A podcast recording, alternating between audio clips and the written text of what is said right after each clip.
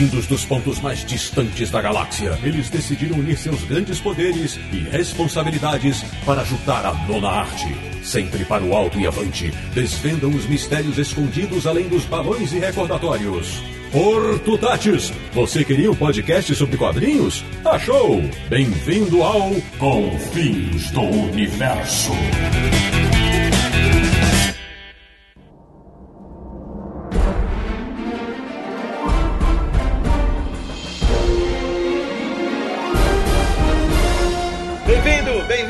Começando mais uma edição de Confins Universo, o podcast que impunha a espada cantante quando o assunto é história em quadrinhos, que é o podcast do Universo HQ, o site em que você mais encontra informações sobre a nona arte, desde os tempos do Rei Arthur. www.universohq.com E o programa de hoje é sobre um clássico mundial dos quadrinhos de aventura. Eu sou o Sidney Guzman, falo de São Paulo, e hoje farei esse programa com meus companheiros de aventuras. De Petrópolis, no Rio de Janeiro, o jovem senhor que já realizou muitas proezas no Mar do Norte, Samir Naliato. O Confins do Universo não é a távola redonda, mas é formado por bravos cavaleiros. Da República de Piranga em São Paulo, ele que muito antes de ver Indiana Jones no cinema, já lia nos quadrinhos um herói que saía em busca do Santo Graal, Marcelo Naranjo. O príncipe simpático do universo HQ.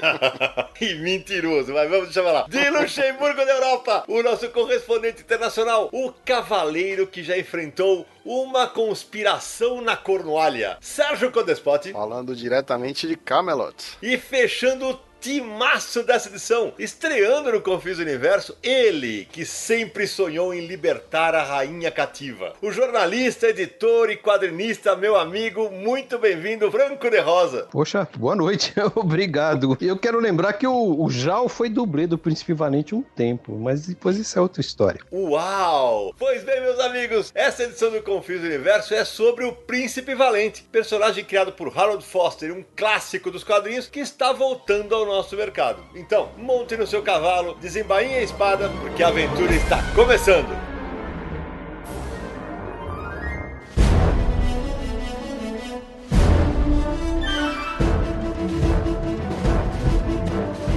Antes de mergulharmos no assunto Príncipe Valente, meu amigo Samir Naliato, aquele recado habitual para quem nos apoia no Catarse para quem quer nos apoiar. Aliás, precisamos aumentar o número de apoiadores. Então vamos lembrar o endereço, né? Pessoal poder entrar e ver todos os detalhes. É catarse.me barra universo HQ. Lá você vai encontrar todos os detalhes, vai ter o vídeo do Sidão falando do projeto. O projeto agora que está completando 15 meses aproximadamente. A gente começou lá em dezembro de 2017, passamos todo 2018 com esse projeto, que nos permitiu continuar com o Universo HQ e com o Confins do Universo. O podcast que tem uma periodicidade quinzenal a cada duas semanas, um episódio novinho e fresquinho sobre o mundo dos quadrinhos e relacionados aí para vocês. Então acesse catarse.me barra Universo HQ. Lá vai ter os planos de apoio, as recompensas você também pode mandar mensagem pra gente para tirar qualquer dúvida, é só entrar em contato que não tem problema nenhum, ok? Acesse lá, de novo, catarse.me barra universo HQ. Ô Samir, aproveita e fala da nossa camiseta das baratas, que faz muito sucesso com os nossos ouvintes e que a galera compra e manda foto para nós. Isso, pode mandar que a gente gosta muito de ver as fotos com a camiseta do Confis do Universo. Está à venda no site As Baratas, www.asbaratas.com.br. Tem camisas nos modelos masculino e feminino de vários tamanhos. É só você entrar lá, pode fazer sua compra parcelada também. Fica de olho que de vez em quando pinta uma promoção lá. Vai ficar muito legal para você ouvir o podcast com a camisa, ler seus quadrinhos e em eventos, é muito legal. Exatamente. Samir, eu falei agora na abertura do programa que o Príncipe Valente está voltando ao mercado brasileiro e este programa tem o apoio da Planeta de Agostini, que é a editora que está trazendo uma coleção do Príncipe Valente de volta para o Brasil. Pois é, nos últimos anos tem tido aí várias coleções de quadrinhos, nessas coleções que chegam normalmente quinzenalmente, edições de capa dura. E no final do ano passado, a Planeta de Agostini lançou o que eles chamam de fase de testes, né? Uhum. É, eles distribuíram quatro volumes dessa coleção do Príncipe Valente em praças específicas. Normalmente não são praças grandes, como São Paulo Rio de Janeiro. Nem faz divulgação disso. E, aliás, até explicar para o nosso ouvinte por que não são praças grandes, porque é justamente nas praças grandes, onde se vende mais, isso ele mascara a amostra. Então, por isso que tem que ser em cidades menores. Isso, aí eles veem como foi a aceitação, como foi a venda e analisam, de acordo com as métricas que possuem, se vale a pena lançar uma coleção longa como essa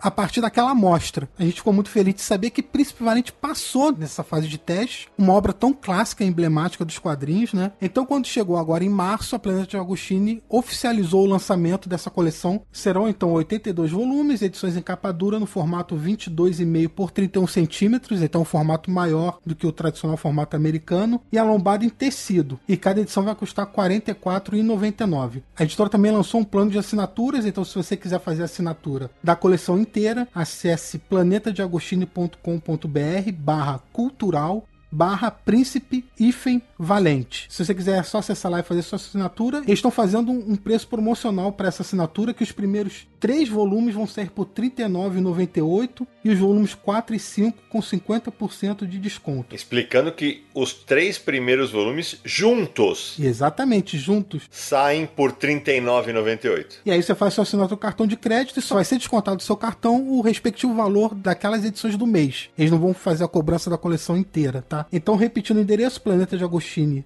com.br barra cultural barra príncipe hífen valente. A assinatura também vai ter brindes, entre eles conjuntos de pôster, caderno de notas, caneta modelo roller, com o logo da coleção. É, e só para finalizar, Sidney, a Planeta de Agostinho anunciou esse lançamento da coleção do Príncipe Valente e assegurou que a coleção vai até o final com os 82 volumes. Exatamente, porque a gente tá gravando esse programa logo depois que uma concorrente da Planeta de Agostinho, a Salvat, é, cancelou várias de suas coleções e nós questionamos questionamos isso para Planeta e a Planeta Agostini assegurou pra gente que a coleção vai até o final. E é o que a gente espera porque o Príncipe Valente merece, né? É, e Sidney, nisso que você falou, a Planeta de Agostinho já lançou uma coleção antes de quadrinhos, que foi a coleção do Star Wars, e eles publicaram até o final também. Muito bem lembrado. Quem quiser mais informações sobre esse pacote de assinaturas, pode acessar lá o Universo HQ no post desse episódio, que vão ter os links para vocês acessarem facilmente o que precisar. Bom, e agora vamos para as apresentações mais formais do nosso convidado. Para os nossos ouvintes que são mais novinhos, eles não fazem ideia da bagagem que esse cara tem no mercado de quadrinhos. É um cara que, inclusive, quando eu comecei a escrever sobre quadrinhos, me deu muitas oportunidades na Folha da Tarde. Sou muito grato. Franco, conta pra galera aí quem é Franco de Rosa? Ou, eu não sei se isso é um segredo, o dia que eu descobri quem era Paulo Lerose. Era o pseudônimo que o Franco usava, porque a Folha da Tarde publicava as matérias de quadrinho na sexta-feira, né, Franco? Aí começa a sair matéria, eu era alucinado. Falei, pô, quem que é o Paulo Lerose, cara? Aí eu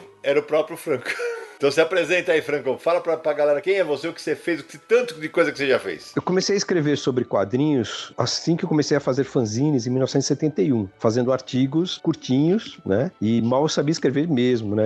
Com muito erro de português. E depois, nos anos 80, passei a escrever na Folha da Tarde. Já como jornalista, comecei a escrever artigos porque eu precisava, é uma coisa curiosa assim, eu, eu ia sair de férias e para uh, ah, antecipar as coisas eu resolvi deixar uns artigos prontos. O, né, o diretor do jornal pediu isso. E quando eu voltei de férias, já voltei com a obrigação de fazer artigos semanais. Que, é, e não com a necessidade de fazer tantas charges diárias desenhar charges diárias e sim fazer os artigos semanais. E depois eu comecei a escrever mais um artigo por semana, eram dois artigos grandes, ou várias notícias, na verdade, na sexta-feira, e um artigo imenso sobre um determinado tema, às terças-feiras, onde eu assinava como Paulo Lerose. Uhum. E os meus artigos dos fanzines eu assinava Francisco Amaral, que é um dos meus nomes também. Meu nome é Francisco Paulo Amaral de Rosa, e o Lerose é o meu nome do meu avô, tá? Uhum. Porque foi aportuguesado depois. Sim, Lerose virou De Rosa no Brasil. Virou De Rosa. É, o meu avô é o único da família que se chama De Rosa, sobrenome De Rosa. É, e desses artigos, naturalmente, passei depois a fazer também artigos para revistas e algumas edições especiais, né? É,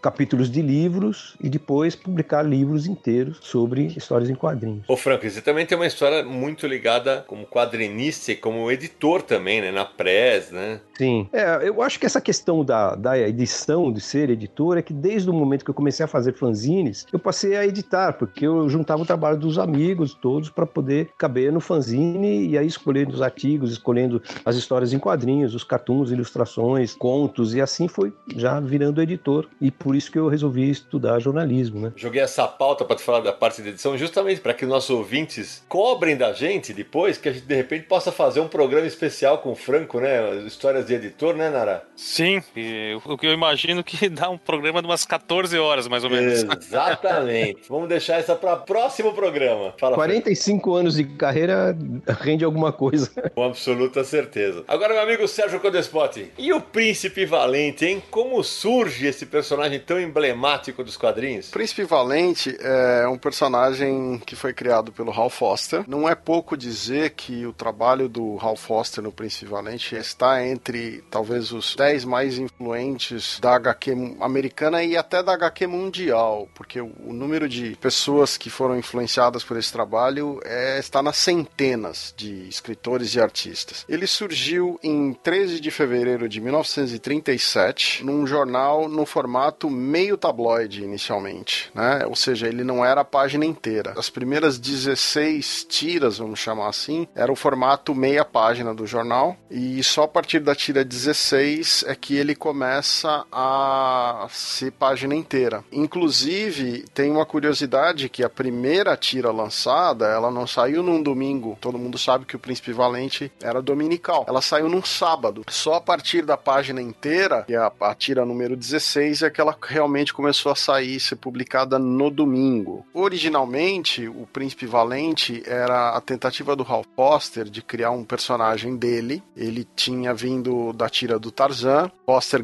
teve um impacto muito grande quando ele adaptou o Tarzan. Foi um teve um impacto grande assim para a carreira dele, para influência nas tiras, as tiras de aventura. E a partir de outros quadrinistas vindo na esteira dele, ele falou: "Eu queria criar um personagem que fosse meu". Ele não se entusiasmava muito com os textos do Tarzan, ele não era muito a praia dele, então ele passou dois anos pesquisando a Idade Média, a época da Távola Redonda, que não é na Idade Média, né? É na, na época dos romanos, mas ele decidiu que se ele fosse desenhar tira no século V, né, com os cavaleiros da Távola Redonda todos com os restos das armaduras dos romanos, ninguém ia acreditar, ninguém ia se entusiasmar. Uhum. O conceito que as pessoas têm é que a Távola é na Idade Média, né? Então ele situou historicamente o material no, no, num período, mas visualizou como as pessoas têm a expectativa de visualizar, né? Inicialmente ele teve uma sorte muito grande, assim, porque o William Randolph Hearst, que era talvez a pessoa mais importante na época em termos de publicação de jornal e ele era o dono do King Feature Syndicate, quando surgiu Tarzan,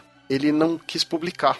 E aí foi aquele sucesso, a arte do Foster, aquela coisa linda. Então ele não quis deixar passar quando o Foster avisou que ele ia sair do Tarzan e publicar um personagem dele. Então mandaram um contrato para ele, que era extremamente generoso na época, e garantia para ele uma série de direitos sobre o personagem e uma série de valores que era absolutamente inédito para a época. Então, isso também ajudou muito ele a tomar certas atitudes e certas decisões em relação a como a tira tinha que ser desenvolvida. Ô Sérgio, eu vou contextualizar aqui para os nossos ouvintes mais novos, que talvez não saibam. Quando o Sérgio citou o Hearst, ele citou a King Features, é um syndicator, é uma distribuidora de tiras. Então, ele, esse cara tinha um poderio enorme e ele fazia as tiras chegarem aos Estados Unidos e a outros países. Ainda é, né? Ainda existe. Ainda é, exatamente. E só para explicar uma piada que o Franco fez no começo, o Jal que o Franco Franco citou no começo, é um dos criadores do HQ Mix, né? E, é, e o Franco vai contar, Franco, por que, que você falou que ele era dublê do Príncipe Valente? Porque quando eu conheci o Jal, foi num festival de quadrinhos, um primeiro congresso de quadrinhos em Avaré, né? E o, e o Jal apareceu como se fosse um cosplay, antes de existirem os cosplays, do Príncipe Valente, porque ele usava o cabelo franjinha com corte Chanel do Príncipe Valente, só faltava o escudo e a camiseta com um cavalinho no peito. ele tinha cabelo na época, mas ele tinha a sua pena cantante porque ele desenhava bastante já. É isso aí. E, você falou do quanto o Foster era admirado pelos seus colegas da época. E, e para os nossos ouvintes que são mais novos, talvez nunca viram a arte do Príncipe Valente, se você der uma busca aí na internet, é, você vai ver. Agora, se você estiver em São Paulo até o dia 26 de maio, visite a exposição Quadrinhos no Miss, a, que imperdível e tem ali um original, uma página original do Foster, que é da coleção do Ricardo Leite. Eu e o Naranjo a gente foi, a gente ficou babando algum, alguns minutos, hein, porque é impressionante a arte final do cara. O nível de detalhamento que ele colocava na arte, e o original tem quase um metro, deve ser, sei lá, uns 80 centímetros. Na verdade, Sidney, tem 91 por 69, que era o Olha tamanho aí. que ele desenhava. É isso aí. Eu tive a satisfação de ficar bons e bons minutos parado ali na frente. Porque é, é realmente. Eu peço pro ouvinte pegue o metro na sua casa e faça 91 por 69 e depois meça a sua revistinha, os seus encadernados, os seus jornais, para você ver o quanto a arte reduz e o quanto vocês estão perdendo Exato. em relação ao original do cara. É, o Foster ele tinha duas coisas que eram muito características dele, né? Ele se preocupava muito com pesquisa, ser historicamente acurado e tudo mais, e ter uma arte muito detalhada. Então, é um dos moti- uma das coisas que motivou ele a sair de Tarzan e criar seu próprio personagem é que ele não gostava muito das histórias de Tarzan, ele achava umas maluquices que o cara fazia que sem nunca ter ido na África e ficava inventando um monte de coisa para ele desenhar. E aí gostava de pesquisar muito para na hora de criar o personagem, na hora de criar a história. Ele gostava de visitar os lugares, tirar foto. Tudo isso ele fazia, né? O que não quer dizer que ele não inventasse um monte de coisa, como a gente vai falar daqui a pouco que ele colocou no Príncipe Valente. Mas é, só para concluir essa história da admiração à arte do Foster, eu já contei aqui no Confins do Universo, no episódio sobre o Will Eisner, que em 96 eu estava no Museu de Boca Raton, na Flórida, nos Estados Unidos, ia fazer uma matéria sobre o museu, quando eu dei a, a sorte suprema de virar uma esquina do museu e vejo Will Eisner babando numa arte do Harold Foster. E aí eu me aproximei, pedi uma entrevista e acabei entrevistando o Will Eisner para uma matéria que eu fiz para então revista da Wizard da Globo. E mas ele admirava assim, tirava o óculos, colocava, impressionante, cara. Era muito legal. E eles são contemporâneos, né? Harold Foster nasceu no Canadá em 1892 e só começou a trabalhar com os quadrinhos em 1928, justamente nas tiras do Tarzan. Ele começou, ele gostava de desenhar, ele começou meio autodidata, depois estudou, se mudou para os Estados Unidos, estudou em Chicago arte. E o Príncipe Valente só foi criado em 1937, ele já estava com 40 anos, né? É, então é uma criação que veio muito depois da carreira dele. Ele chegou a trabalhar no mercado de publicidade, fazendo ilustrações e tudo. Só que ele pegou aquele momento da Grande Depressão dos Estados Unidos, naquela quebra econômica grande que deu. E ele passou a, não ganhar bem em publicidade e ele viu nas tiras em quadrinhos uma chance de ganhar mais dinheiro. E, e isso vale também a gente contextualizar, porque naquela época os quadrinhos lá nos Estados Unidos era onde dava dinheiro mesmo, era tiras. Todo mundo criava seus personagens para virar tira, ser sindicalizado e ser distribuído em vários jornais. A gente até comentou aqui no episódio dos 80 anos do Superman que o Siegel e o Schuster criaram o Superman pensando em fazer tiras porque dava mais dinheiro. Acabou indo pra revista e tal. Mas, é, o- no caso, o Harold Foster fez o Príncipe Valente também pensando já em tiras, porque era como os autores mais conseguiam dinheiro naquela época também. Ô Sérgio, e a opção dele de não usar balão? Olha, então, é, o Foster, ele vinha de uma tradição de pegar os grandes ilustradores daquela época que ele vivia do mercado americano, que eram é, Howard Pyle, o Newell Converse Wyeth, Frank Schoonover, porque você, a fotografia era um negócio relativamente novo no começo do século XX. Então, esses pintores e ilustradores, eles faziam capa de livro, capa de revista, tudo era feito por desenho e ilustração. Então, ele vinha desses grandes mestres, tá certo? E aí, como a formação dele era essa, ele importou para o desenho aquela questão de você usar, fazer um trabalho mais com claro escuro, de você ter uma fonte de luz específica. Ele é considerado o grande mestre que introduziu as técnicas da pintura nos quadrinhos. E por causa disso, ele achava que o balão era uma interferência gráfica ali em cima da história que ele estava desenvolvendo. Como no Tarzan, o Joseph Nibby, que tinha adaptado a primeira, a primeira aventura do Tarzan, condensado ela de uma forma para transportar para os quadrinhos, e ele fez isso de modo a colocar a ilustração em cima e o texto embaixo, o Foster importou essa técnica. Que eu saiba, né? O Foster foi contratado para fazer o Tarzan como uma peça publicitária que tinha um determinado tempo de duração. O Foster desenhava as tiras dos Tarzan, onde cada quadrinho tinha que ocupar exatamente a largura de uma coluna do jornal daquela época, 1928. E o trabalho foi feito para seguir uma peça publicitária, por isso que tinha o texto no rodapé. Isso, e, e, eram cinco quadros por tira. Cinco quadros por tira. E também, assim, o, o Foster foi o primeiro artista a fazer histórias em quadrinhos com desenho acadêmico, realista. Não existia desenhos realistas e acadêmicos nos quadrinhos até aquela época. Por isso foi um impacto absurdo, absoluto, né? Todos eram antes cartoons. É, e, e por isso que o William Randolph Hearst queria o Foster nos jornais dele, queria ele trabalhando pro King Features, né? Porque ele tinha uma noção do impacto do, do que a diferença da arte do Foster, o impacto que isso ia ter. Tanto é que o Príncipe Valente já começa com uma tira colorida. Ela já estreia com uma tira, não era diária, era semanal, mas já estreia com uma tira colorida. E aí tem uma curiosidade, né? O, o Samir falou que o Foster começou na, na, na época da depressão. É, ele justamente se muda pro Kansas na época, no finzinho ali daquela grande seca que teve no Kansas. Então era um calor infernal e ele trabalhava praticamente só de shorts, praticamente pelado na prancheta, porque era um calor que ninguém se aguentava. E o pessoal do King Features começou a ir lá visitá-lo, né? Então, ele fazia os desenhos, antecipa... ele ainda estava trabalhando no Tarzan, ele ainda tinha que entregar várias coisas do Tarzan. Ele chegou a fazer seis meses de Tarzan enquanto ele estava começando a produção do Príncipe Valente. Tanto é que. E é assustador, né? Se pela qualidade do traço dele, é assustador que ele entregasse. É, mas ele não fazia as duas tiras simultaneamente. Ele fez, digamos, seis meses de Tarzan, deixou pronto. Quando o Príncipe Valente estreou, as tiras do Tarzan dele ainda estavam sendo publicadas. Verdade. Então, assim, o que é curioso é que teve o, di o, o diretorzão do King Features, que era o, é o Joe Connolly. É, ele foi lá visitar e fez aquele oba-oba, o grande diretor, não sei o que, e o Foster entregou para ele umas cópias coloridas que ele tinha de uns desenhos para ele levar para Nova York pro Randolph Hearst. O cara perdeu o material no trem. E aí ele chegou em Nova York, em vez dele falar que ele tinha perdido, não sei o que, ele escreve pro Foster e diz assim: Olha, tive uma excelente ideia. Por que, que você não faz uns desenhos coloridos e manda pra gente ver? Então, você acredita, o cara perde os originais coloridos dele, a, quer dizer, as, os, a, o equivalente de um Xerox colorido hoje, mas era uma cópia, acho que fotostática, qualquer coisa assim colorida. E em vez dele admitir que perdeu, como ele era o grande diretor do negócio, ele escreve pro cara: ah, tive uma ideia, por que, que você não faz um material colorido e manda pra gente ver? E o, a partir daí o Foster nunca mais engoliu muito ele, não. Tinha que trabalhar o cara, mas ele não curtia o cara, não.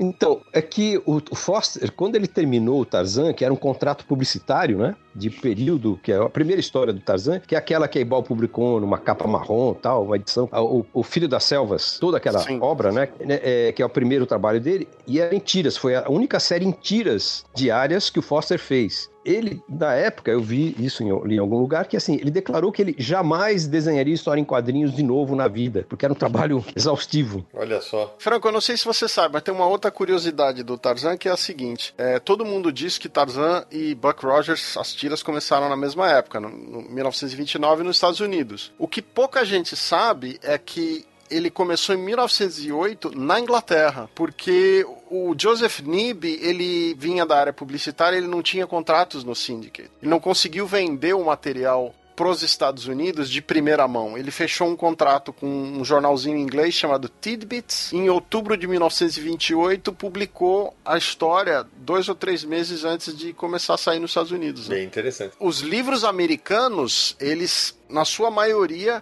omitem esse fato. Se não me engano, tem um artigo no, na revista Alter Ego, aquela revista que o Roy Thomas editava sobre quadrinhos históricos e tal. Tem um artigo extenso sobre o Tarzan. É um dos poucos materiais americanos que admite que o material saiu primeiro na Inglaterra.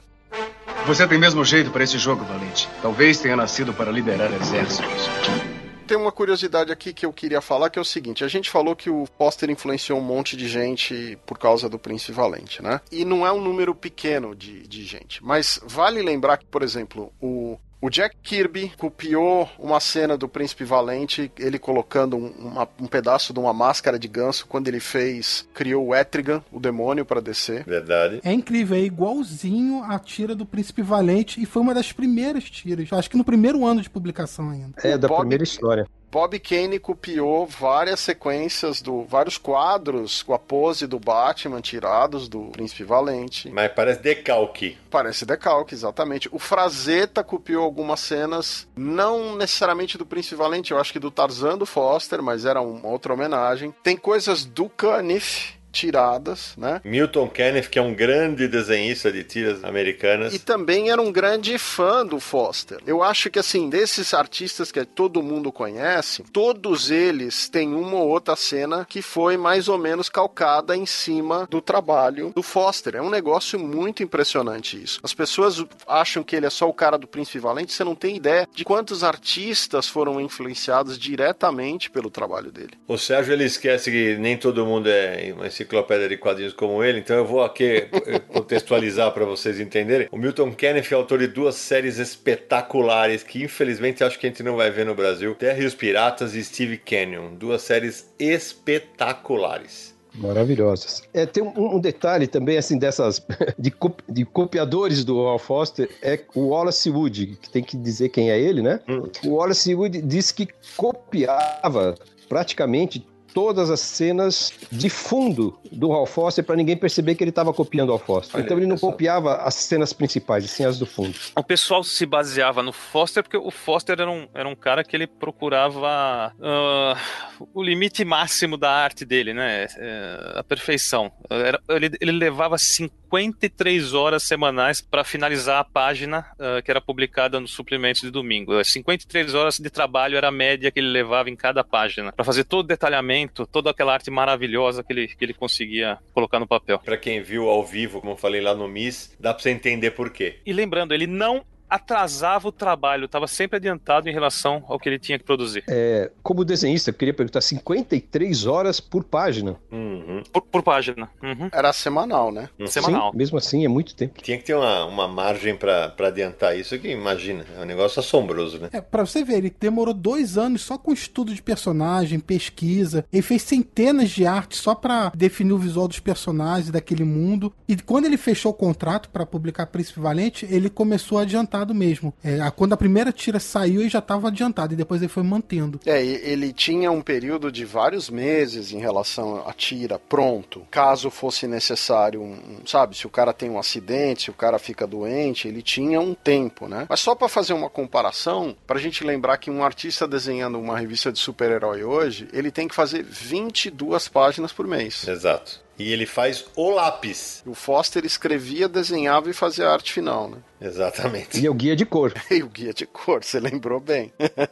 o Príncipe Vari foi publicado com um balão, inclusive no Brasil. Olha por uma aí. editora chilena, a Lord Cochrane. Ela publicava o Príncipe Valente com balão. Isso eu não sabia. Anos 60. Essa eu também não sabia, não. Ou seja, ela mataria o criador original de infarto, né? Porque é. ele fazia questão de não pôr as letras na arte dele. E de desgosto também, né? Porque... Com certeza. Agora, tem um, tem um dado curioso que é o seguinte: o Príncipe Valente, eh, ele era publicado com uma tira, digamos, de página inteira. Mas quando chega na Segunda Guerra, o que que acontece? Por causa da falta de papel, eles começam a pedir para os jornais, quer dizer, o governo americano começa a pedir jornais a reduzir o tamanho né, do uso do, das tiras dos jornais, porque né, vai usar muito papel. Então eles começam a reduzir o tamanho da tira e por um período de tempo a tira do Príncipe Valente vinha com uma tira, é chamada de, de topper, é o termo técnico que eles usam, porque normalmente era uma tira que vinha em cima, no caso do Príncipe Valente, se eu não me engano, ela corria por baixo da tira. Essa tira tinha uma função simples que era o seguinte: caso eles precisassem reduzir o tamanho, os outros jornais que sindicalizavam, pegavam a distribuição, eles podiam eliminar aquela tira aquela semana. Ou podiam colocar uma propaganda no lugar. Então não cortava a arte do Príncipe Valente, né? Essa tira, ela foi publicada só entre 44 e 45 e se chama O Castelo Medieval. Nara, o Franco, já que o Franco citou o Brasil, eu estou aqui navegando no Guia dos Quadrinhos do nosso amigo Edson Diogo, um abraço para ele, e confesso que eu não achei, eu não, essa da, da Cochrane aí, eu, eu não sabia. Eu tô navegando aqui e não achei. E tem Príncipe Valente no Guia dos Quadrinhos, do, do da Lord Cochrane? Foi a partir de 1961, foram oito edições. Exatamente. Naranjo tem todas as revistas do Príncipe Valente da Lord Cochrane, ele vai contar detalhadamente. Quem me dera.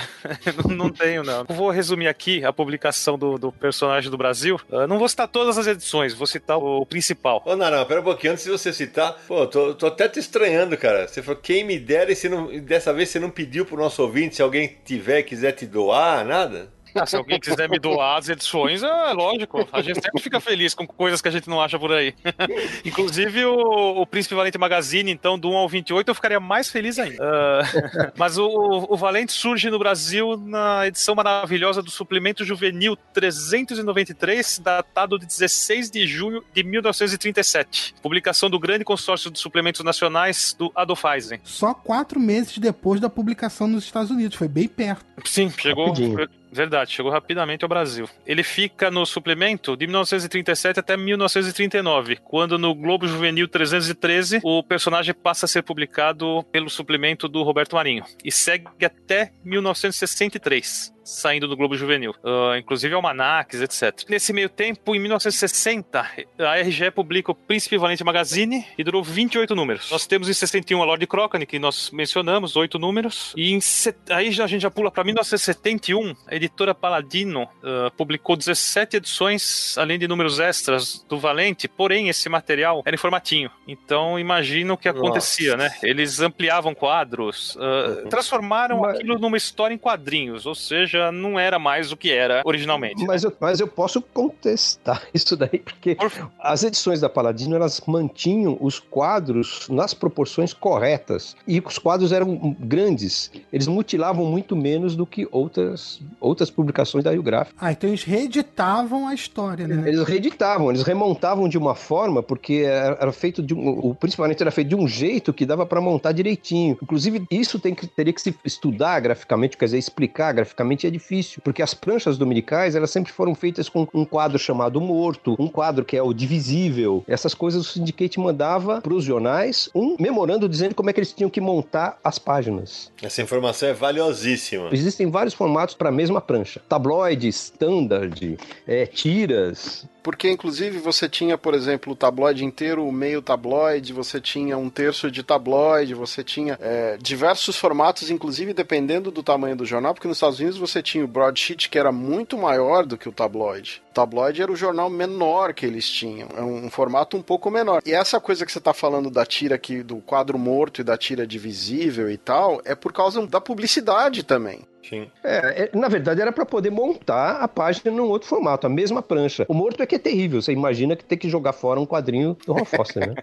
Ô, e, e, antes de você continuar com a publicação no Brasil, dessas todas aí, só Lord Cochrane que inseriu o balão? Essa montagem ela vinha da Espanha. Acho que lá eles já faziam um balão. Então, continuando, tivemos o suplemento Superplá, algumas edições eh, nas quais saiu o Príncipe Valente em 1971. Tem uma matéria no Universo aqui sobre esse suplemento, nós vamos linkar. Na sequência, em 1973, quatro edições pela GEA, Grupo de Editores Associados. Então, rufem os tambores, é quando chega a melhor publicação do personagem até o momento no Brasil, 1974 a 1991, o Príncipe sai pela Ebal, em 15 álbuns formato grande, capa dura, preto e branco, maravilhosos, com o personagem sendo publicado da maneira justa e merecida em nosso país. Esses álbuns que até hoje são muito disputados aí no mundo dos sebos e tudo mais, se alguém conseguir encontrar em sebo ainda, tinha um formato 28 por 37 centímetros, eram muito grandes, e a última edição foi publicada em 95, não 91. Opa, corrigindo, 95. Uh, na, nós tivemos também na, pela RGE o Gibi Semanal, uma edição especial do Príncipe Valente,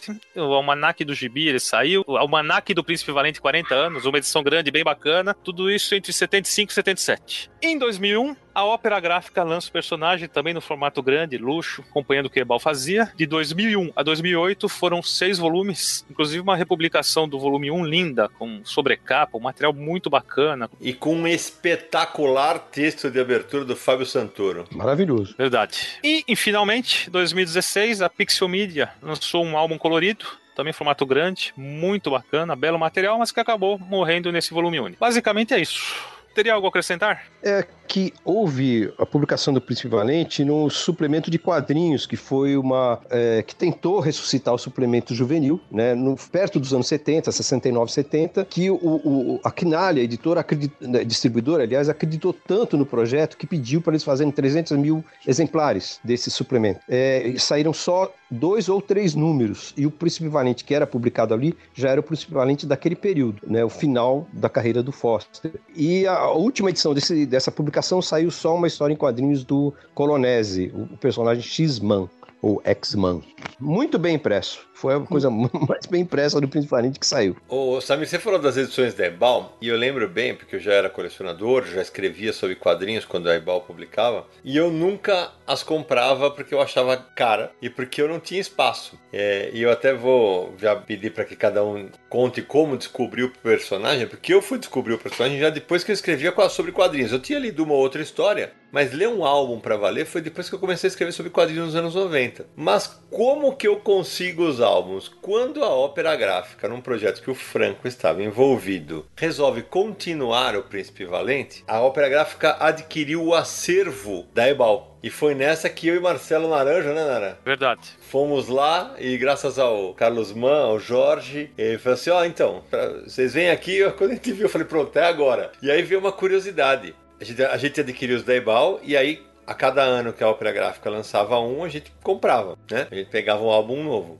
Acontece que eu deixei um hiato aí para ah, depois eu pego. E tem uma bendita de uma edição que eu acho que é a 17, que numa catástrofe daquelas das chuvas que caem em São Paulo, parece que caiu, abriu o teto e caiu tudo em cima dessa edição. Adivinha se eu tenho a número 17? Não. Então eu vou dar uma de Marcelo Naranjo. Se alguém quiser doar a edição 17 para mim em bom estado, eu vou ficar muito feliz, né? Que aí minha coleção fica completa. Mas é uma curiosidade do mercado nacional essa coleção que você está falando da, da ópera gráfica foi mesmo com o intuito de dar continuidade ao que a Ebal tinha feito. Design gráfico, numeração, tudo é continuidade da Ebal. E a ópera gráfica também, se eu não me engano, chegou a publicar Príncipe Valente naquela revista Strip Mania, não publicou? Sim. Sim, sim. Uma história já do John Conway Murphy, uma história daquele período, né? Não uhum. do Ralph Foster. Exatamente. Ô Franco, nessa fase da ópera gráfica, você estava envolvido no projeto. Você contar alguma história boa para nós aí? Olha, realmente assim, não consigo lembrar de, é, o, o, motivo da gente ter entrado nos trabalhos todos da King Features, que foi, né, principalmente Fantasma e os outros, Veículo Tazer, por causa do, do, sistema de licenciamento que permitiu que a gente fizesse isso, que foi através da Character, uma empresa que não existe mais do Brasil. É, com isso, nós. E a ideia de se fazer a numeração contínua e exatamente igual à da Ibal foi do Carlos, Carlos Mann. Sim. Né? E Uh, e o, agora, o capricho maior foi a da gente imprimir as edições na mesma máquina que a Ebal imprimia os dela. Uau que era, né, a gente imprimia numa, numa gráfica que era dos ex-funcionários da Ebal, que existia uma associação lá, e eles também possibilitaram que nos Fast Comics se vendessem os principalmente da Ebal, aquelas 15 edições anteriores. E uma, uma coisa que é muito importante é que o volume 15, a tiragem foi muito menor do que os outros. A Ebal imprimiu menos. E, e também assim, eles imprimiram menos capas, então não tem. É a edição mais rara da Ebal. O capricho mesmo foi da gente ter ido até o Rio e fazer essa edição na própria máquina que imprimiu todos os outros 15 Príncipe Valentes anteriores. Ah. Outra curiosidade da Ebal, no caso, é assim, que o Príncipe Valente número 1 da Ebal, ele teve quatro ou cinco edições. A primeira edição era impressa em papel couché. Era e, e tem uma guarda é, colorida que mostra um mapa do, do, do, daquela época do Príncipe Valente. E nenhuma, esse mapa nunca mais foi repetido nas outras edições. Uau. Colorido, né? É uma coisa interessante para colecionadores. Né? Ô Franco, você sabe dizer porque, olhando aqui as capas, né? Até a capa do número 8, todas eram cor da 9 a 15 é, são imagens PB. Sim, isso é por questão de cor, de, de custo mesmo. Questão de custo que a Ibal diminuiu e as tiragens também diminuíram e eles passaram a imprimir. Porque naquela época uh, o preto, a cor era muito cara no sentido que gastava fotolito, filme negativo, né, tudo, né, impressões, duas impressões, que as máquinas da Ibal eram bicolores, elas imprimiam duas cores de cada vez. Então, eles eram por questões de economia, mas a, a qualidade, né, de, de de acabamento era sempre o mesmo, né? E a atração parece que os leitores, de certa forma, aceitaram bem em preto e branco. Tanto que as da ópera também ficaram em preto e branco. Verdade. O Samir, na coleção da Planeta de Agostinho é importante a gente citar, né? É, a coleção inteira é colorida, né? Isso. E outra coisa que é importante a gente, a gente citar é que a coleção vai passar pela fase do Hal Foster e vai entrar nos outros desenhistas, por isso são 80 e poucos álbuns. Príncipe Valente é uma série que é publicada continuamente desde 1937. Hoje em dia, ó, entrei a, a gente está gravando esse episódio aqui finalzinho de março. Eu entrei agora na internet e a tira mais recente do Príncipe Valente foi publicada no dia 24 de março de 2019 por Mark Schultz e Thomas Yates. Então, quer dizer, a tira é publicada ano a ano sem parar e a história é contínua. Não tem reboot nem nada do tipo. A história começa lá em 1937 e vai seguindo a aventura do Príncipe Valente até hoje. Como a história vai mudando, era o Príncipe Valente, depois o filho dele, hoje são os netos. Pegando o gancho do Samir, eu queria dizer o seguinte: o Príncipe Valente é a segunda tira na qual os personagens envelhecem naturalmente, né? O próprio Príncipe Valente começa pequeno na história e ele cresce e depois ele tem três filhos e aí os filhos começam a ter aventuras enquanto ele já tá mais velho e eu tenho a impressão que o Franco tem razão. Eu parei de ler a série já faz um tempo, eu não acompanho as tiras modernas, eu tenho a impressão que o Franco tem razão. As aventuras já são dos, dos netos, né? O Foster, ele parou de desenhar tira em 1970 é, ele fez um período de transição, tem um ano que você tem desenho do Foster, desenho do Gray Morrow, desenho do John Cullen Murphy, desenho do Wally Woods, até ele se decidir pelo John Cullen Murphy. Aí o John Cullen Murphy desenha um período é, grande, depois ele é substituído pela filha, a, a, a né? E mais para frente entra o Gary Gianni como ilustrador, depois o, o Mark Schultz e o Thomas Yates, né? Então, assim, é, vem vindo num período já de, como o Samir falou, desde 1937, contínuo, né? E a qualidade dos artistas continua muito alta, né? Esses artistas que eu mencionei, se você pegar o Gary Gianni, se você pegar o, o Thomas Yates, o, o Mark Schultz, ele está como escritor, mas ele é um grande desenhista também. E o John Colin Murphy foi escolhido pelo próprio Foster para ser a pessoa da continuidade, né? Então a, a, qualidade da tira, ela tentou se manter num, num, patamar próximo do Foster, né? Sérgio, você falou que o Hal Foster desenhou até 1971. É, depois que ele parou de desenhar, ele continuou escrevendo. Ele escreveu até 1980 e ele faleceu em 1982. É, tem uma curiosidade que eu do Príncipe Valente que eu queria mencionar que acho que os leitores não sabem. Existem algumas versões em quadrinho do Príncipe Valente, né? Não em tiras. Uma muito peculiar foi publicada pela Marvel em 1995. É uma história original, formato Prestige Format, roteiro do Charles Vess, texto, texto da Elaine Lee, que fazia aquela série Elf Quest, capas do Kaluta e desenho do John Ridgway. É uma série muito bonita, publicada em 95 que tem quatro edições e ela se passa depois da morte do Rei Arthur, em termos da cronologia. E além da Marvel, a Dynamite Entertainment também lançou uma minissérie do personagem em 2015. É, tinha roteiro do Nate Cosby arte do Ron Salas. E além disso, ele também participou é, de uma série. Porque a Dynamite Entertainment tem um acordo com a King Features e publica quadrinhos com alguns personagens deles. Inclusive, a, a Mitos já trouxe alguma dessas histórias para o Brasil, né? Em edições de capa dura e tudo mais. É, então, em alguma dessas aventuras, o Príncipe Valente também participa. Só para complementar a informação que você falou quando o Hal Foster parou, é quando ele se aposenta, o Príncipe Valente já estava casado com a Princesa Aleta e o filho mais velho deles, que era o Príncipe Arne, já estava com 20 anos. Então, é dentro daquilo que o Sérgio falou, que eles iam envelhecendo. O nome original do Príncipe Valente era Príncipe Arne. Esse era o nome que o Foster queria. Foi justamente o cara que perdeu as cópias coloridas dele, que não queria o nome e deu o nome de Príncipe Valente. Nas histórias atuais, o Príncipe Valente já virou avô, o filho dele, Arne, já casou e teve filhos e tudo mais, então, e já é vovô. É, isso era um diferencial, não eram todos os artistas que faziam esse tipo de trabalho de linha do tempo, né? Personagem envelhecendo, etc.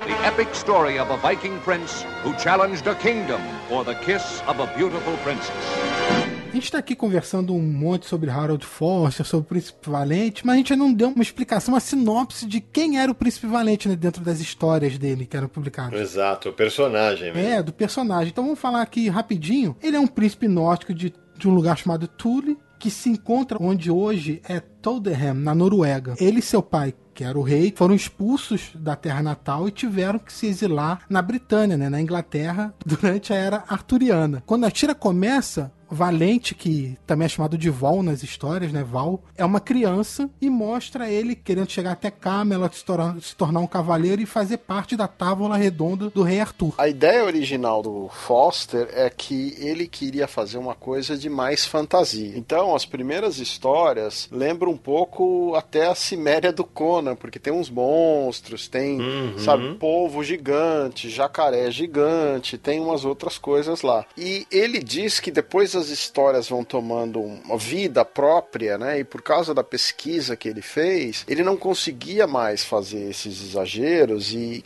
a cada álbum que passava, a cada, cada aventura que passava, as histórias iam ficando cada vez mais realistas, né? Então por isso que os primeiros, os primeiros álbuns têm um pouco mais de fantasia do que os álbuns mais para frente. É, uma curiosidade também das histórias é que o Príncipe Valente ele tem uma espada que chama espada cantante, uhum.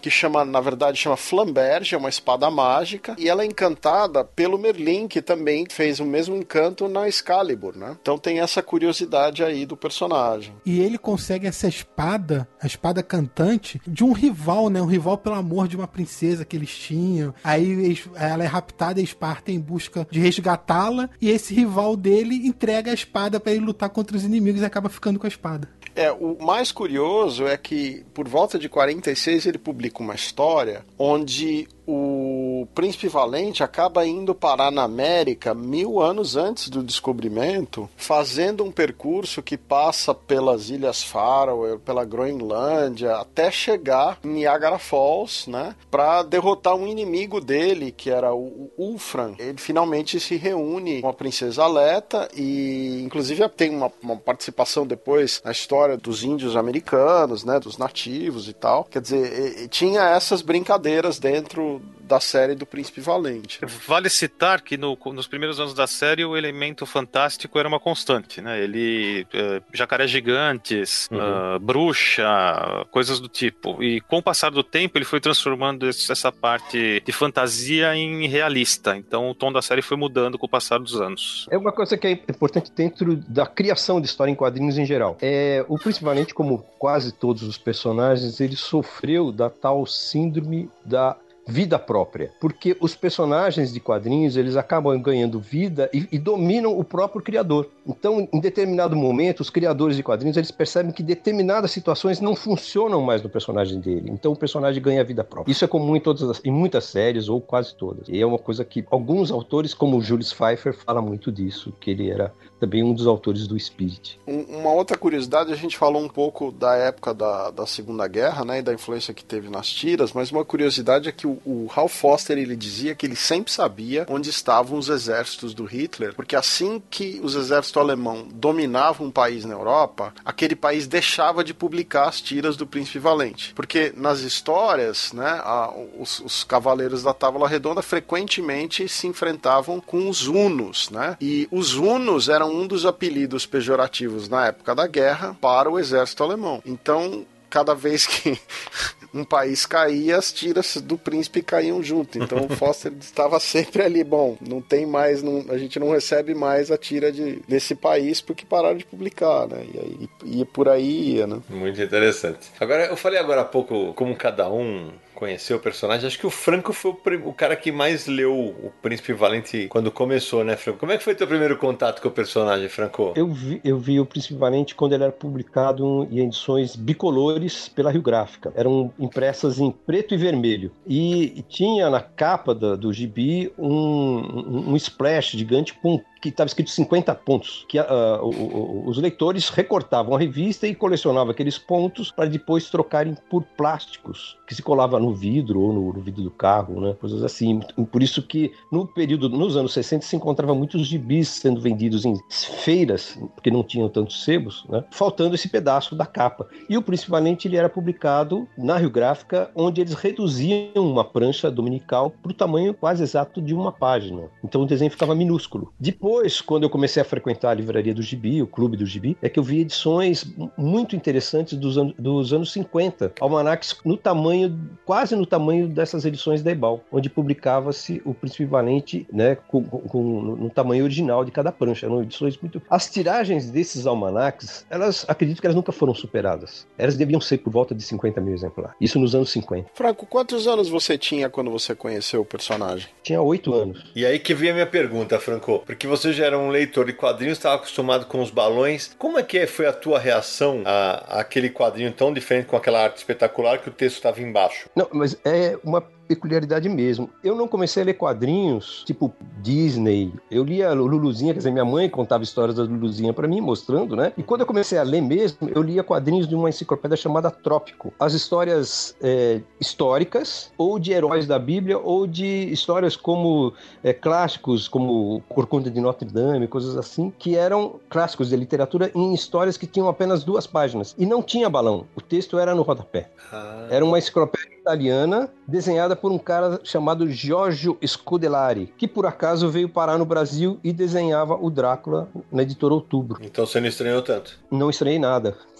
Eu achava, aliás, legal, o normal era ler o Príncipe Valente com aquelas legendas, né? Que era uma mistura de literatura, de livro ilustrado com quadrinhos. Se bem que o ritmo de cinema é que me atraía. Verdade. E, gente, só para complementar uma informação que a gente falou das, das publicações do personagem no Brasil, na já citada matéria por mim do Fábio Santoro, na republicação do número 1 um do Príncipe Valente pela Ópera Gráfica, ele menciona que alguns jornais chegaram a publicar páginas do, do Príncipe Valente e ele menciona o Globo, ele menciona que o, o suplemento do tabloide do Globo, que era o Globinho Super Colorido também, e o suplemento infantil do Diário de Pernambuco também publicou páginas do Príncipe Valente. Eu estou enganado ou o Caderno 2 teve uma fase que publicou também uma um trecho de uma história? Eu tenho a mesma impressão, Sérgio. É, o Caderno 2 publicou publicou sim uma historinha curta, eu acho, do Príncipe Valente, ou um trecho de uma história, vários dias ou várias semanas. Agora, isso na década de 80, depois daquela reformatação que teve, por volta de 85, 86. Agora, é, eu não me lembro mais, não tô aqui com os detalhes, né?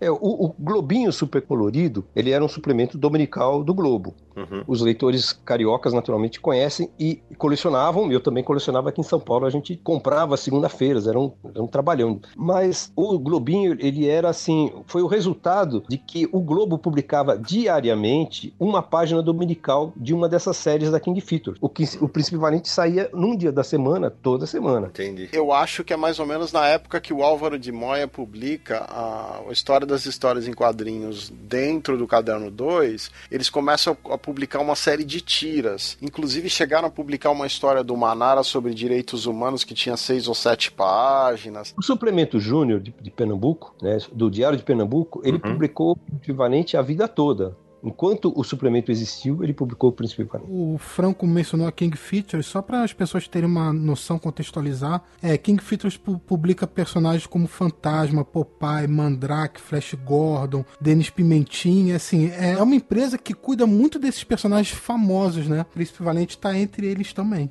a primeira série de história em quadrinhos que existe até hoje, que é os Sobrinhos do Capitão. Sim, tem H, Recruta Zero. Ah, e só para complementar a informação, e até hoje Príncipe Valente é publicado nos Estados Unidos em mais de 300 jornais. Impressionante. É, aquela coisa que a gente fala da influência do Príncipe Valente, né? Tem uma série na Espanha muito famosa, talvez uma das séries mais populares que a Espanha já teve, chama El Capitán Trueno. Né? É uma série que começou em 1956 do Victor Mora, fazendo texto e desenhada pelo Miguel Ambrosio Zaragoza, que é mais conhecido como Ambros. E essa série, é, ela durou mais ou menos até 68, é, por se não me engano, terminou em 68, entre 56 e 50, eh, 68. E é um fenômeno muito popular na Espanha. Eu não sei se essa série foi traduzida para outros países de língua espanhola, mas ela não é muito conhecida fora da Espanha. Dentro da Espanha é um grande sucesso e ela é diretamente inspirada no Príncipe Valente do Foster. Né? Em Portugal tinha o Eduardo Teixeira Coelho que fazia uma série, se alguém puder me ajudar. O Franco, o nome da série era O Caminho do Oriente. Perfeito. Acho que é isso aí. Quando o Foster ia parar de fazer fazer o Príncipe Valente, houve, assim, entre os europeus, naturalmente, né, um, uma tipo de uma campanha para que o, ETC, o Eduardo Teixeira Coelho, continuasse o, o Príncipe Valente, porque seria o herdeiro de traço mais perfeito para o Príncipe Valente, coisa assim. E o ETC que o Franco citou é realmente um desenhista é, dos mais renomados em Portugal. Tinha mesmo um traço mais acadêmico e bem bonito. Era o mestre do Jaime Cortez, que é o mestre dos mestres dos quadrinistas brasileiros. Verdade. Já que nós estamos falando das influências, eu quero falar de alguns nomes que eram realmente influenciados pelo estilo de desenho do Foster. Né? Então, assim, existe, por exemplo, o Alex Raymond, que é o cara do Flash Gordon, né? o desenhista do Flash Gordon, que também era influenciado inicialmente por ele. Você tem o Bernie Hogarth, que é outro desenhista do Tarzan, foi quem substituiu o Hal Foster na tira do Tarzan. Você tem um desenhista que eu acho sensacional, que é o Al Williamson, provavelmente um desses nomes que puxou a inspiração lá do Foster e passou a vida inteira com o mesmo estilo de desenho, fazendo uma série de coisas. Você tem o Salinas, né? O José Luiz Salinas, que é um desenhista argentino, que era o, o criador do Cisco Kid, né? Você tem o próprio José, o José Ortiz, você tem o, o José Gonzalez, são desenhistas espanhóis que tinham inspiração em cima do Foster. É um artista que, embora hoje ele seja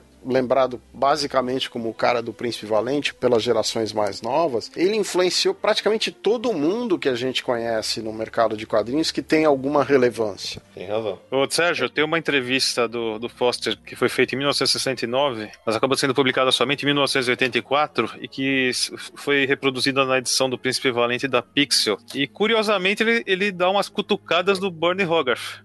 Ele, pelo que eu entendi, ele se incomodou pelo, no começo o, o Hogarth emular uh, o trabalho dele no Tarzan. E a pessoa que fez a entrevista pergunta, mas depois ele desenvolveu um estilo distinto. E o, o, Foster manda bala, é, mas eu via falhas nele.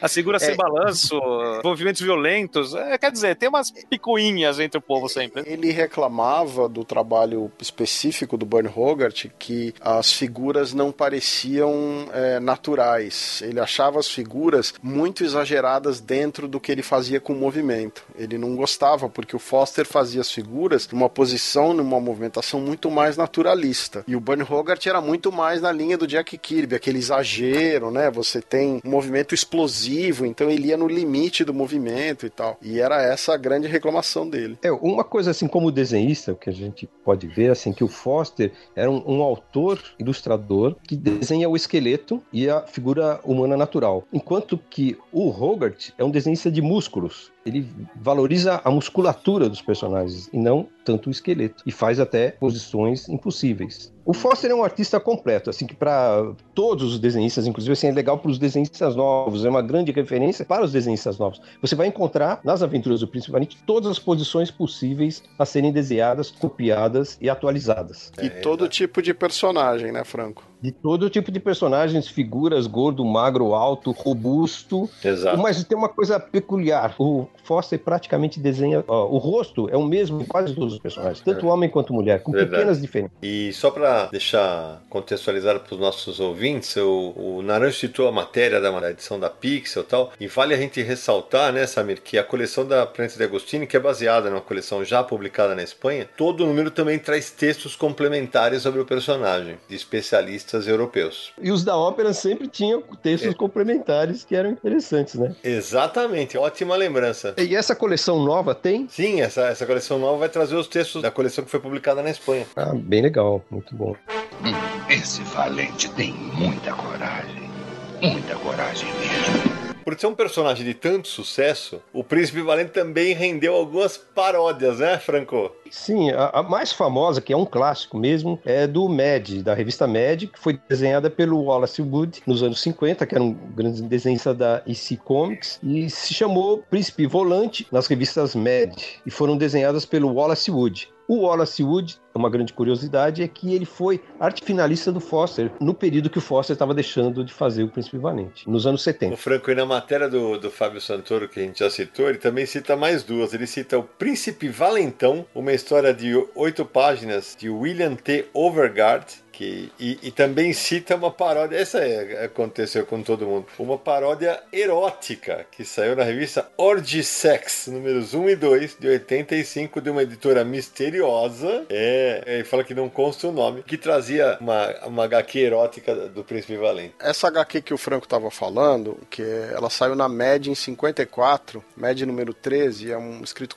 pelo Harvey Kurtzman, né? Tem uma história do Pernalonga que é uma paródia dessa história, que chama Prince Varmint, né? Bom, é, na verdade é um, é um desenho animado do Pernalonga, né? E o Pernalonga está enfrentando o Eufrazino Puxa-Briga, né? Nesse desenho animado, que é baseado na paródia da Mad do Príncipe Valente. Uma história curiosa que aqui no Brasil, nos anos 40, saía também uma tira chamada, aqui no, batizada no Brasil de Sir Tereré, né? Ah, sim. E ela era publicada, e, e ela era uma tira de um, de um cavaleiro medieval, tal, só que ela era de humor. E muita gente falava que essa tira era uma sátira do Príncipe Valente. No entanto, essa tira é anterior ao Príncipe Valente. Ela estreia no dia 17 de junho de 35 e ela foi criada por McCleary e Ralph B. Fuller. Você bate o olho no traço e fala assim: ah, não, é uma, é uma sátira de Príncipe Valente. Não, é anterior. Até o cabelo lembra, impressionante. É isso aí. Eu, eu, essa eu descobri porque no, era um dos personagens favoritos do Maurício. E no livro que eu escrevi sobre o Maurício, o Maurício Quadrinho a Quadrinho, eu, eu acabei descobrindo junto,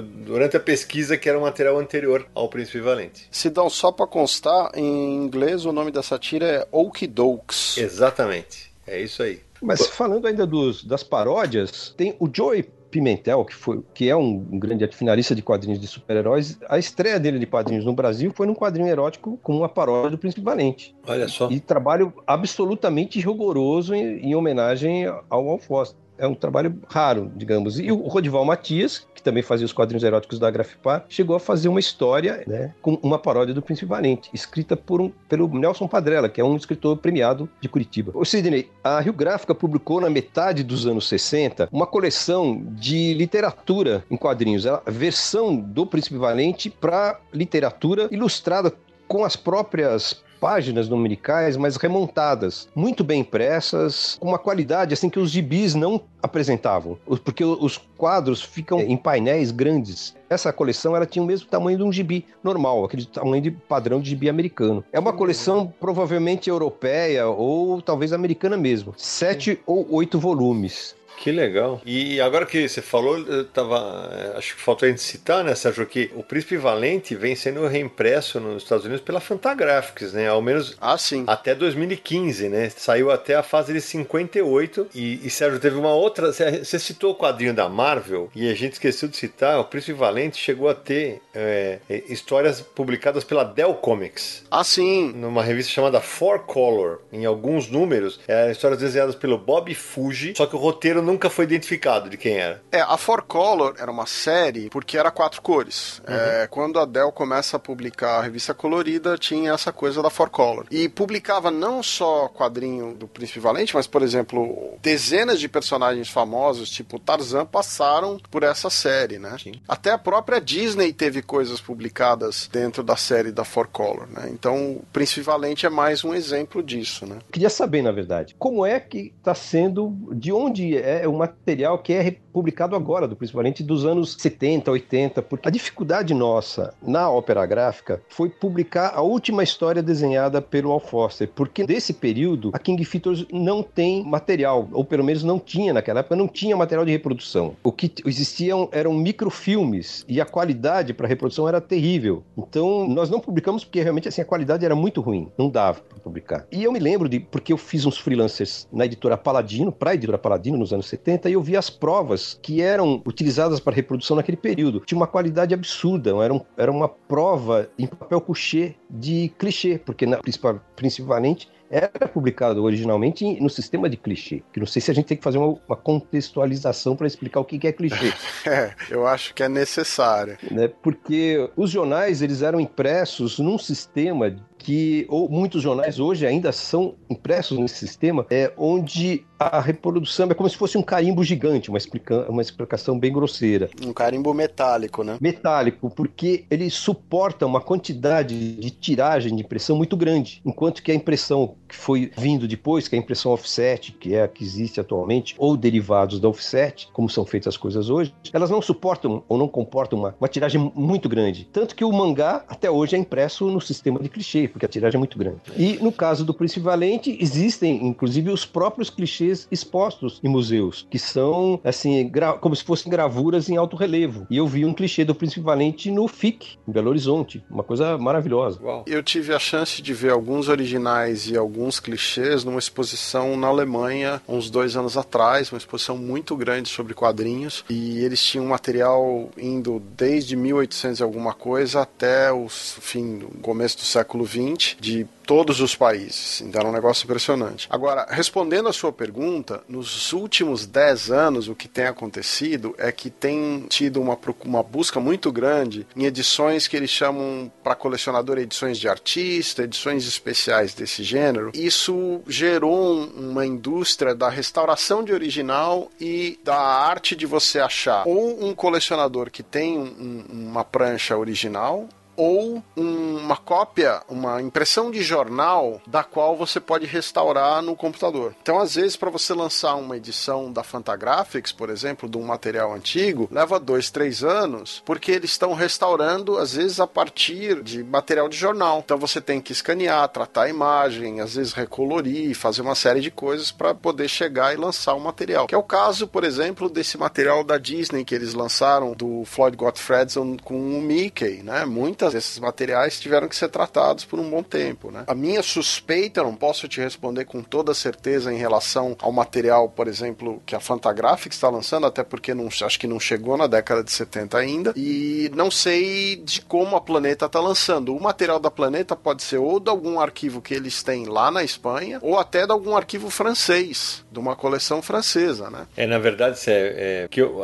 que eu tenho conhecimento é que foi de uma coleção espanhola da Planeta de Agostinho, que já está em encerrada lá fora, terminou no ano passado, exatamente com o álbum de 2018, e que esse trabalho de restauro é muito valorizado, inclusive nas páginas de divulgação do material, que as imagens foram todas tratadas, a cor é original, como acontece nessas coleções sempre, também tem o lance da lombada formar uma imagem, né? Não, mas o que eu quero dizer é o seguinte, quando saiu a coleção na Espanha, eles tiveram que achar os originais e tratar Sim. os originais. A pergunta do Franco é, esses originais vieram da quais são esses originais? Hum. Então a minha suspeita é que na Espanha deve ter um colecionador que tinha, ou num museu, algum lugar, um arquivo de jornal, que tinha ou as pranchas originais, como o jornal publicou, Sim. ou a folha do jornal preservada numa qualidade que você poderia escanear e, e tratar, né? A partir de um original lançado na Espanha, de, um, de uma publicação espanhola às vezes você está procurando nos Estados Unidos e fica mais difícil, porque nos jornais americanos alguma coisa sumiu ou se perdeu, e na Europa às vezes ainda tem, né? Essa é outra questão, né? É, possivelmente é um segredo editorial que nós não vamos descobrir, mas.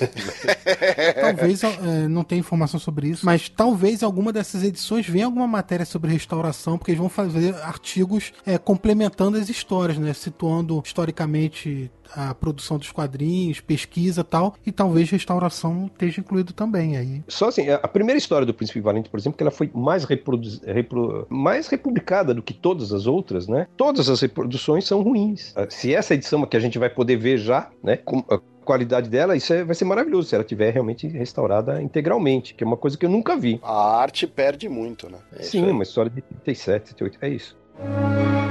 Never before has adventure like this swept you into its exciting spell. A gente falava em off, acho que vale a gente registrar para nossos ouvintes, os livros teóricos, né, que tem sobre o Príncipe Valente, né? É, Sidão, eu particularmente tenho dois específicos do Príncipe Valente. Eu tenho o Prince of Illustrator, Father of the Adventure Strip, que é um livro sobre o Hal Foster, focado no trabalho dele do Príncipe Valente, mas que também inclui a parte publicitária, outras coisas que ele desenhou, o Tarzan, né? É um, é um livro de capa dura de mais ou menos aí umas 300 páginas que é do Brian Kane, é um livro escrito em inglês, da Vanguard Publications, é um livro dos últimos. Eu tenho a impressão que é de 2001. E existe um outro livro que é de um autor português, que é o Manuel Caldas, né? O meu livro está em espanhol, se chama Foster e Val, que é um livro específico sobre o, o, o, Príncipe Valente. Tem muita coisa sobre o Ralph Foster, mas ele é específico do Príncipe Valente, publicado pela Dolmen. Esse livro tem a curiosidade de ter um encarte solto, que é uma folha dobrada do tamanho de um original do Príncipe Valente, é aquela página famosa que tem o um polvo dentro do poço, em preto e branco. Uhum. E é um. Você abre o encarte, ele tem 96 centímetros, 91 centímetros de altura, né? Por 69, então você fica com a ideia exata de qual que é o tamanho do original do Ralph Foster. E aqui no Brasil, saiu em 2005, a editora Marca de Fantasia da Paraíba, um abraço para o Henrique Magalhães, que é o editor, é, lançou o livro Algumas Leituras de Príncipe Valente, do Edgar Guimarães que também recebe um abraço nosso, um grande pesquisador dos quadrinhos no Brasil. E, e ele propunha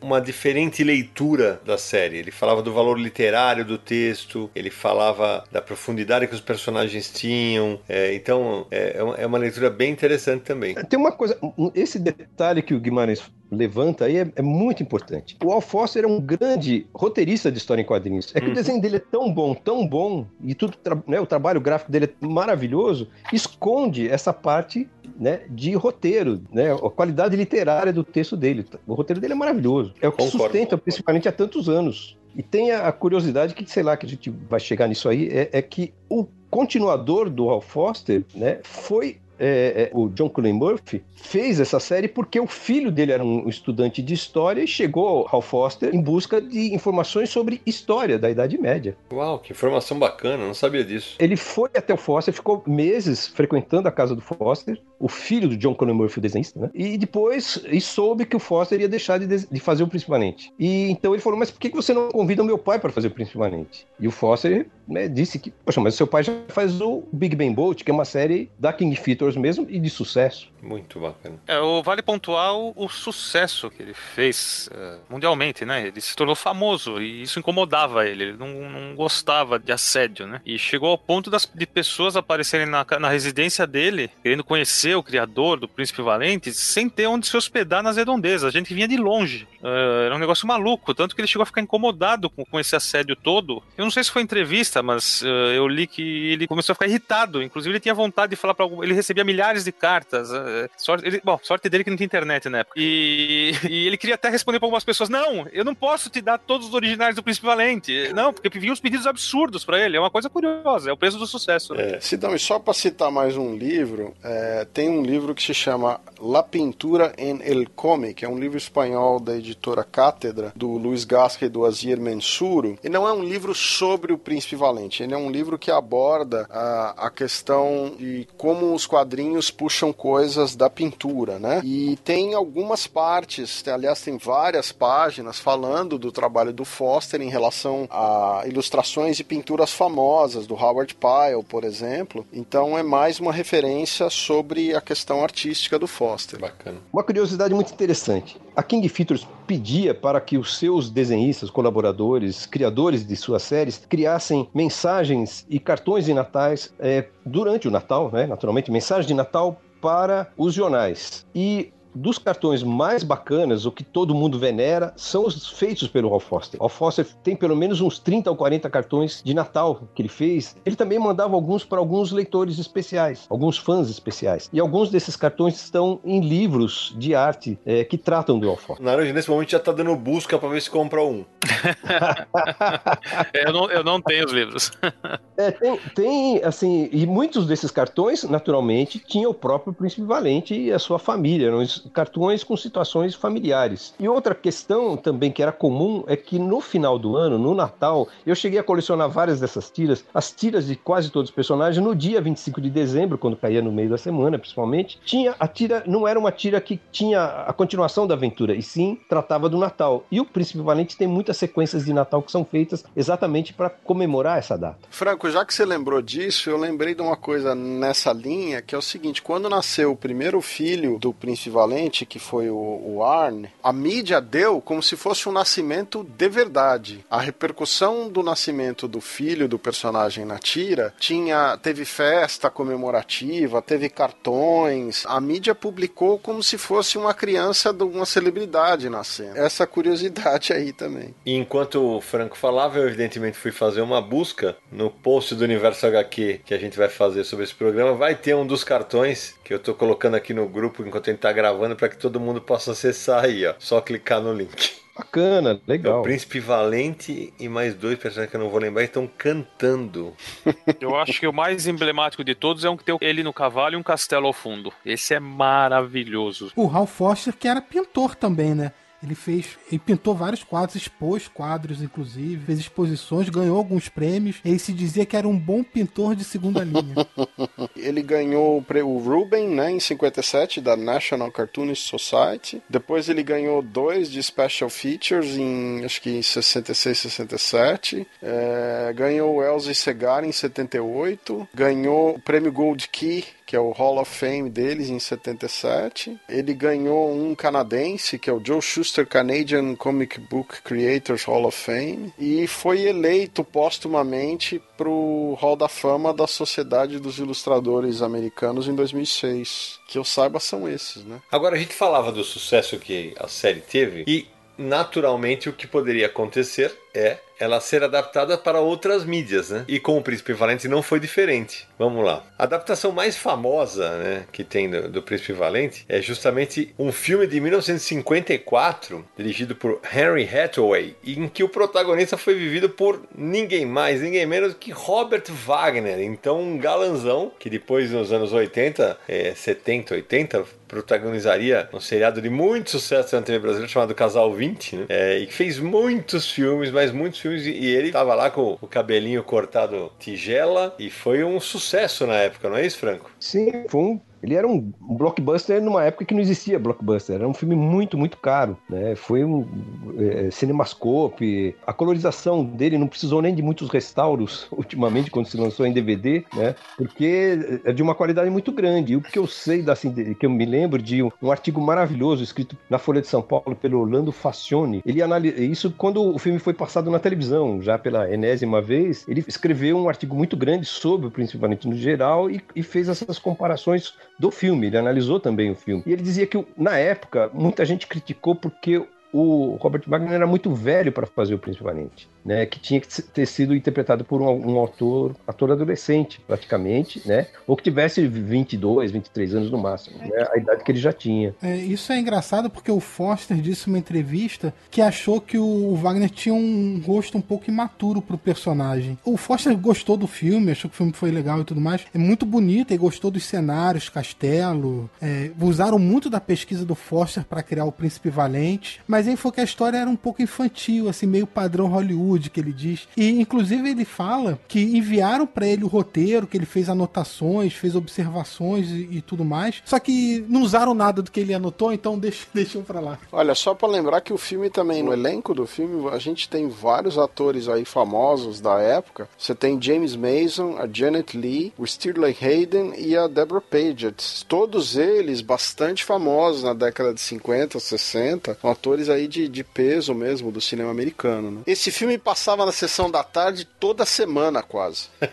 que exagero, mas eu vi muitas vezes. Uma coisa que é, deve ser interessante, que teria que fazer uma busca aí, é que esse filme ele foi adaptado para o quadrinhos como um gibi como Uau. quase tudo naquele período, né? Que, e foi publicado no Brasil, acho que na revista Cinemin, que era uma revista que publicava versões de filmes em quadrinhos. Seria legal ver quem desenhou. Eu acho que foi um desenho importante. É, Franco, eu não sei se, se esse material que você está citando saiu no Brasil, mas o original saiu nos Estados Unidos na revista Four Color 567, em junho de 54. A capa é uma foto do Robert Wagner tirada do filme. O roteiro do, do material é do Dudley Nichols com uma adaptação para os quadrinhos do Paul S. Newman, e desenho e, e arte final do Bob Fujitani. Bem bacana. Essa eu não sabia. Agora, não foi a única adaptação, né, Sérgio? Porque teve outras. É, na verdade tem um desenho animado que teve duas temporadas entre 91 e 93. Sim, que era The Legend of Prince Valiant. É, e você tem em 97 uma adaptação pavorosa, né? que é dirigida pelo Anthony Hickox, com o Stephen Moyer e a Catherine Hagel. E é realmente um, uma coisa que só se você gosta de filme trash pra assistir. Pô, acho que a gente, esse daí acho que a gente nem lembrou de citar naquele episódio que nós falamos de adaptações que, que não eram de super-heróis, hein? É, a gente não falou, não. Além disso, Cé, eu tava vendo, eu tava na, na pesquisa que em 72, ou seja, seria a segunda adaptação depois do filme do Robert Wagner, ele aparece no longa-metragem de animação chamado Popeye Meets the Man Who Hated Laughter, que era exibido como parte do The ABC Saturday Superstar Movie. Era o Popeye e tinha outros personagens das tiras da King, da King Features. E aparecia o Flash Gordon, ele, os Recruta Zero e outros. Como os personagens eram todos da King Features, né, eles podiam promover esses crossovers Ele também apareceu no episódio do desenho Defensores da Terra, que inclusive Verdade. é baseado nos heróis né, da King Features. E uma coisa curiosa é que tem em 91 uma editora de RPG, a Casium, Prince Valiant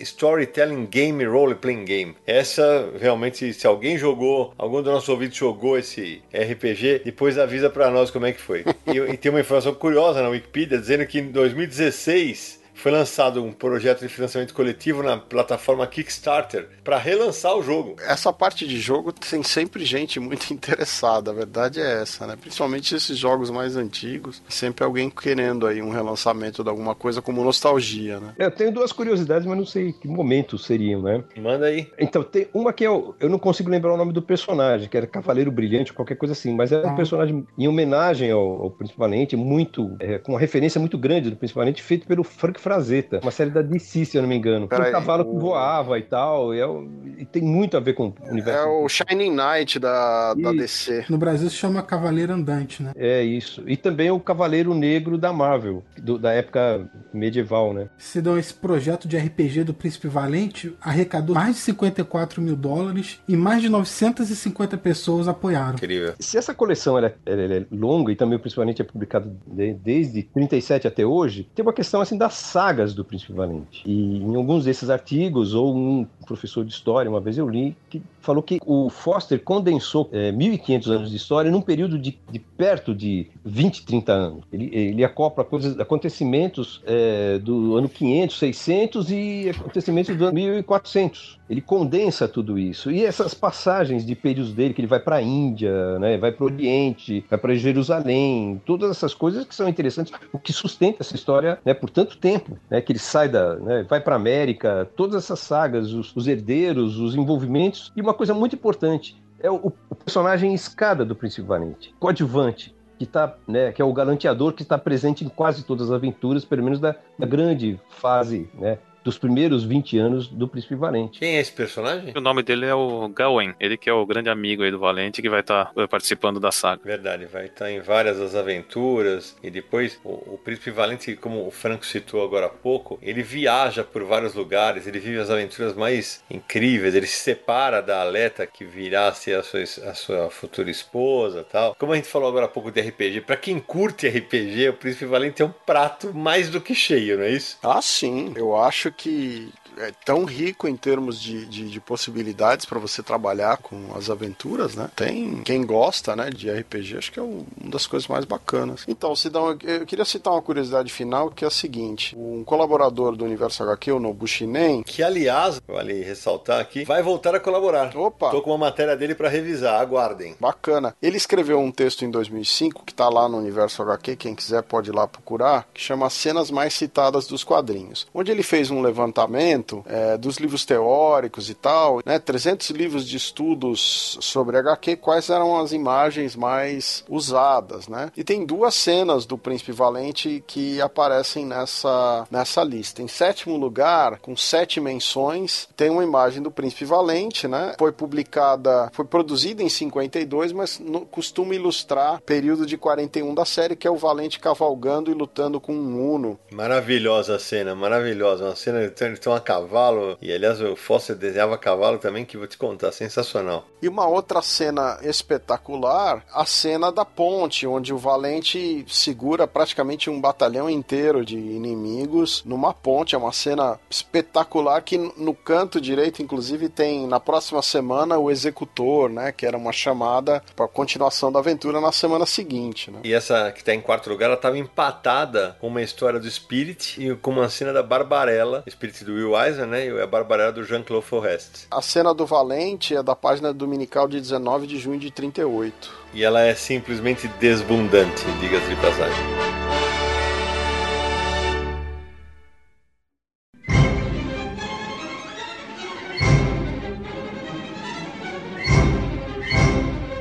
Pessoal, papo espetacular, como sempre, né? Daria pra gente ficar mais algumas horas aqui falando de Príncipe Valente, mas o tempo urge. Então, Samir, antes da gente terminar, fala de novo da coleção da, da de Agostini, dá os detalhes para quem quiser assinar, como é que faz? É, a coleção começa agora em abril de 2019. Serão 82 volumes, reunindo ano a ano as tiras dominicais do Príncipe Valente, desde 1937 até o fim de 2018. Cada edição tem formato 22,5 por 31 centímetros, capa dura, lombada em tecido que forma uma imagem e vai custar R$ 44,99. Além dessas histórias, cada volume também vai trazer um material extra, como o Sidney lembrou, com artigos escritos por especialistas que analisam a obra, é, toda a produção do Hal Foster, com curiosidades e tudo isso. A editora, lembrando, lançou um pacote de assinatura com uma oferta especial de lançamento. É só acessar www.planetadeagostini, tudo junto.com.br barra cultural barra príncipe hífen valente. A oferta inclui envio dos três primeiros volumes, o pacote dos três volumes, por R$ 39,98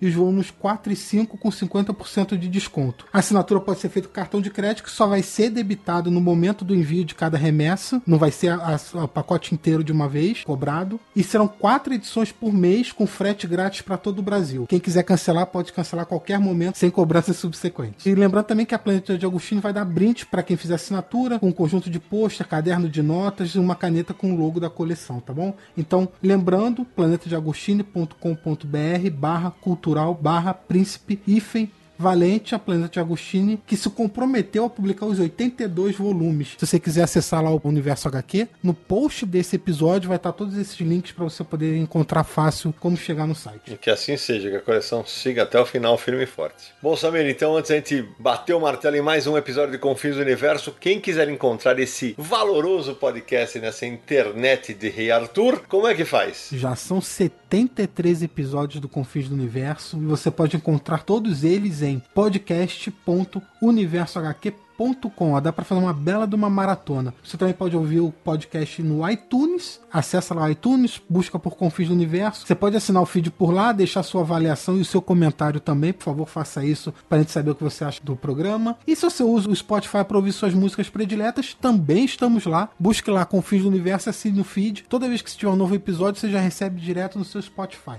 Mande um e-mail pra gente para podcast.universohq.com. Pode mandar sugestões, críticas, comentários de qualquer um dos 73 episódios, ou então uma mensagem de voz por WhatsApp para DDD 11 94583 5989. O Confins do Universo é um podcast do site Universo HQ, www.universohq.com. Também estamos nas redes sociais, busque por Universo HQ no Twitter, no Facebook e no Instagram, ok? E finalizando, acesse lá nosso Catarse e conheça mais do nosso projeto de financiamento coletivo recorrente catarse.me barra universo HQ. É isso aí. Meu amigo Franco de Rosa, que prazer receber você no Confins do Universo. Agora você já sabe o caminho, como eu falo para os convidados sempre. Tenha certeza que você vai voltar em breve, porque a gente tem muita história para contar sobre esse mercado de quadrinhos. Muito obrigado pela tua participação e pelo teu conhecimento de ser dividido com a gente. Eu que agradeço. Uma honra e vou sonhar com a Princesa Leta essa noite.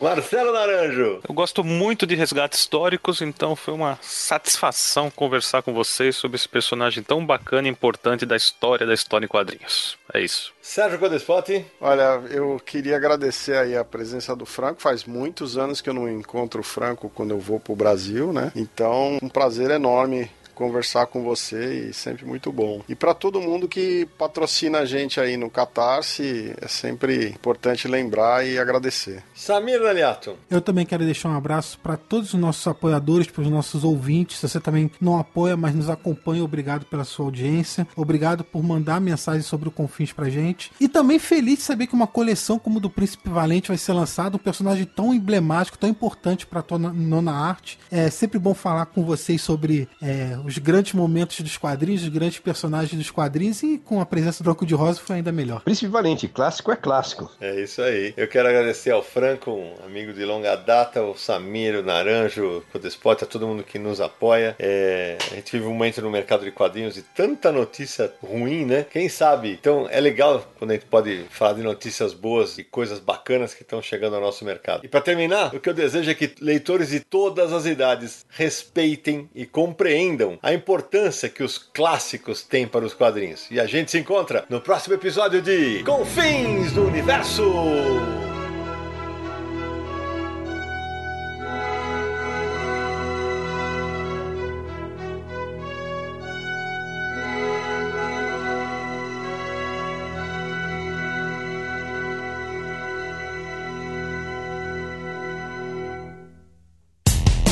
Dia mais claro ou na noite mais densa, você está deixando a nossa presença. Faça uma boa viagem de volta, mas não fique disperso. Nos encontraremos no próximo episódio de Confins do Universo. Este podcast foi editado por Radiofobia, podcast e multimídia.